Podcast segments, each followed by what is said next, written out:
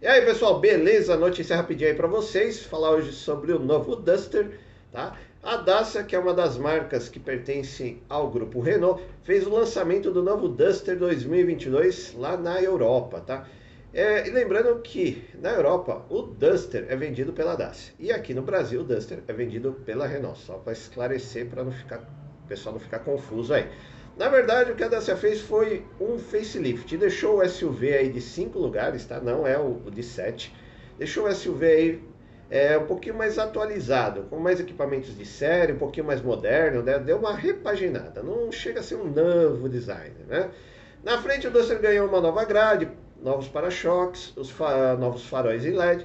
E na traseira ganhou, é, teve algumas mudanças, tá? Ah, por exemplo, a lanterna, que antes era no formato em X e agora está no formato em Y, tá? É um pouquinho invertido aí. Nas laterais houve grandes mudanças, mas ganhou aí rodas aro 17 e 16 polegadas aí para dar um upgrade no bichinho.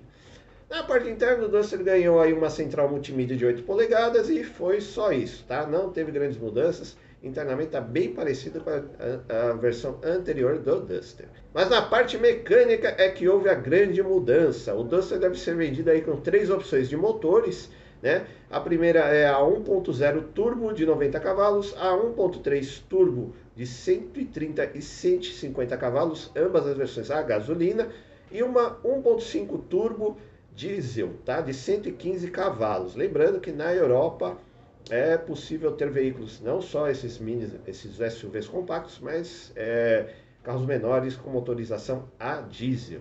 E a outra novidade é que o Duster terá um, um, câmbio automatizado de dupla embreagem no lugar do antigo câmbio automático. E também terá opção de câmbio manual de seis marchas.